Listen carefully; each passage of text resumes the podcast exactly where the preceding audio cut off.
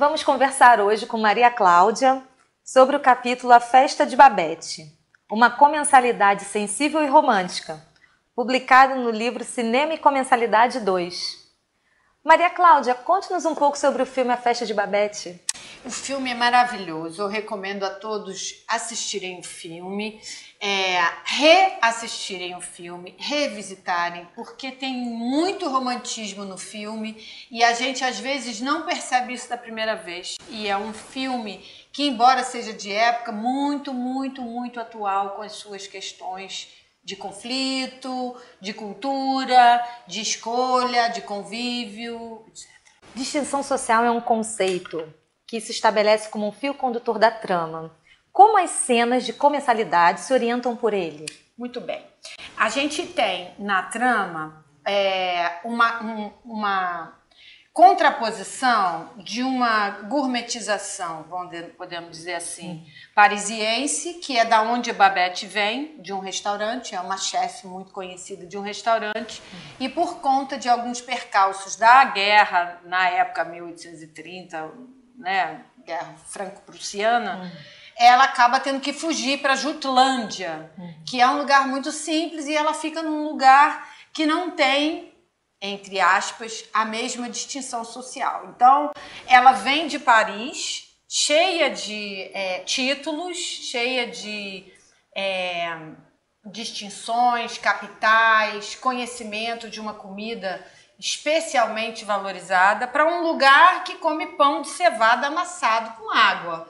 E nem as próprias pessoas do lugar acham esse pão alguma coisa especial. Então, é, o filme ele vai contrapor é, esse valor da comida parisiense àquela comida local com uma cultura que não permite que se tenha prazer com o comer, porque o comer seria somente para uma sobrevivência. Então, essa é, é a crítica e é a narrativa fílmica desse, dessa questão. Né? Então, o filme vai passar por essa questão. É bacana Paris, é pouco bacana Jutlândia.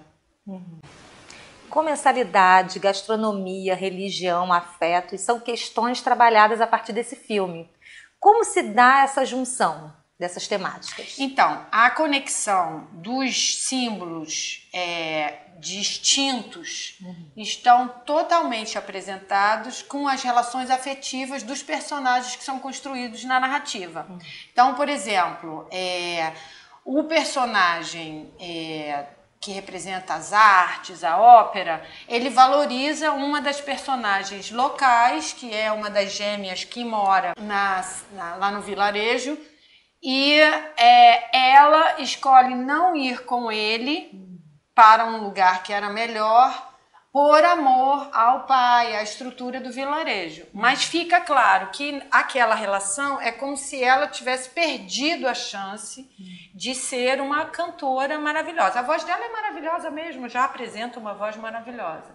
Mas aí tem uma relação afetiva que marca que ela escolheu por amor alguma coisa que é menos capitalizada do que a outra, que é o Papin, que é o, o sujeito, o artista, representa o artista de uma ópera e com uma canção maravilhosa, com uma voz preparada e tal.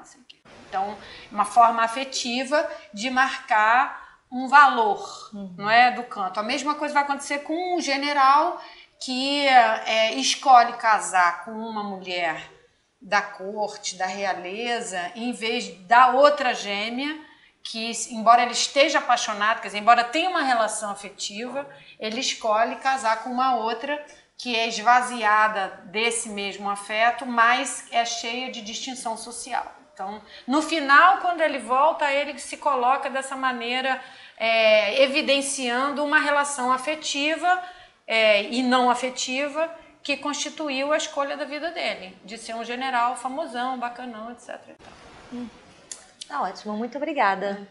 Então, assim, eu queria dizer, queria agradecer e a, assim falar que eu acho muito legal esse trabalho que está sendo feito. E a gente poder conversar sobre as coisas que a gente faz, sobre a pesquisa que a gente faz, o modo da gente entender, ter uma entrevistadora linda, muito simpática, que explica com carinho, que é também pesquisadora do núcleo, que trabalha junto com a gente, faz toda a diferença. Eu espero que você, que está olhando a gente, consiga perceber como que isso tem carinho, afeto, tem até uma fé que a gente trabalhando com isso, a gente consegue passar para você tudo isso que a gente conseguiu conhecer com os nossos estudos, com as nossas reflexões, com os nossos debates, com pessoas queridas. Então eu quero agradecer muito a oportunidade de estar aqui falando com você, respondendo a Nós que agradecemos.